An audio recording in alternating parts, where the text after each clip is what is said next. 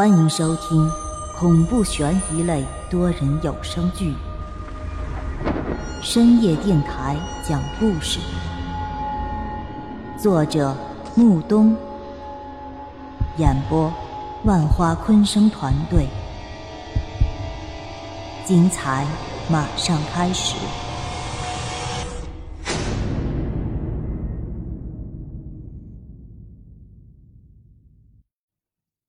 第四十二集，那大管家微微的点了点头，他满脸嫌弃的拍打着自己衣袍上的碎肉，而后扭头看着那道士说道：“你当真他会变成营帐吗？”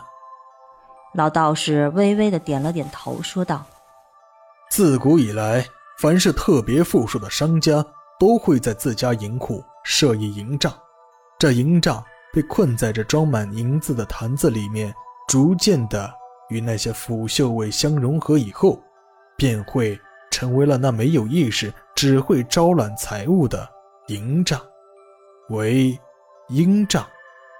说到这儿，那大管家扭头看了一眼道士，问道：“你披着这身衣服，就是专门做这生意的？”老道士苦笑一声。而后微微的点了点头。既然如此，我问你，这大宅院这么大的家业，是否也设有营帐？有。那它设在哪里？就在您脚下。你这么清楚，那也就说明。这大宅院里的营帐，也是你做的喽？老道士依旧没有再说什么，只是那老道士的眼神中闪过一丝异样的光芒。想必设在我脚下的营帐，也定是这大宅院的苦命下人吧？说到这时，老道士微微的抬起头，看着眼前的大总管，笑道。这小少爷已经死了，凭你的才干，想要占用这府邸里面的财产，可不是轻而易举。您好好过您的日子就是了，有些事儿，您还是不知道的好。老道士说完，那大管家就把手轻轻地放在了镰刀的刀柄处。我十二岁的时候。老掌柜夜里突然喊我父亲过去，而后我父亲自此便杳无音讯。此时敢问道长，可知晓？我那晚以后，我便被老掌柜送入了私塾，同那小少爷一起读书。他们。只是以为我当年年幼无知，可不曾想过，我母亲自此夜不能寐，整天以泪洗面。你，你都知道了。大管家此时双目充血，但目光凌厉，他死死地盯着眼前面色蜡黄的道士，质问道：“你可知那晚？”我为什么突然去找你吗？那道士轻轻的摇了摇头。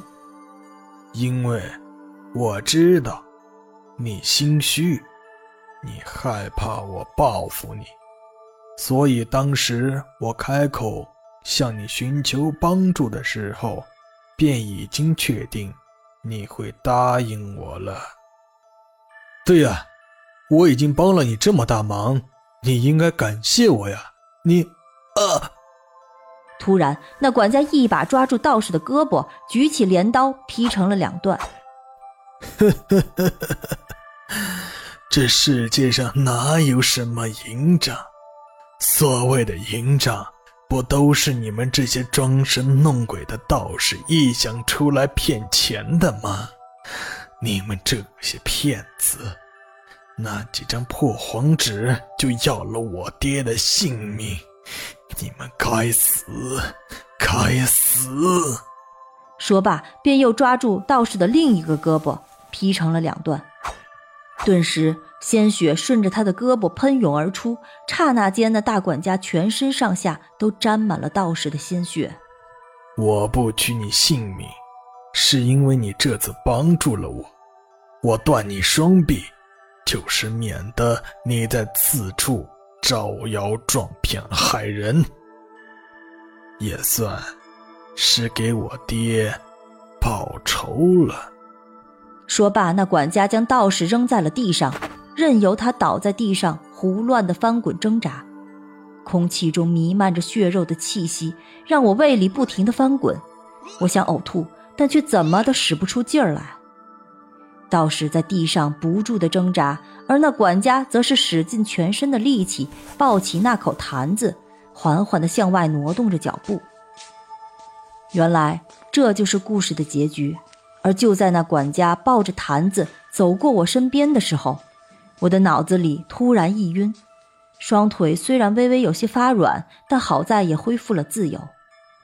我蹲在地上缓了许久，而当我再次睁开眼睛的时候，却发现周围的一切再次发生了变化。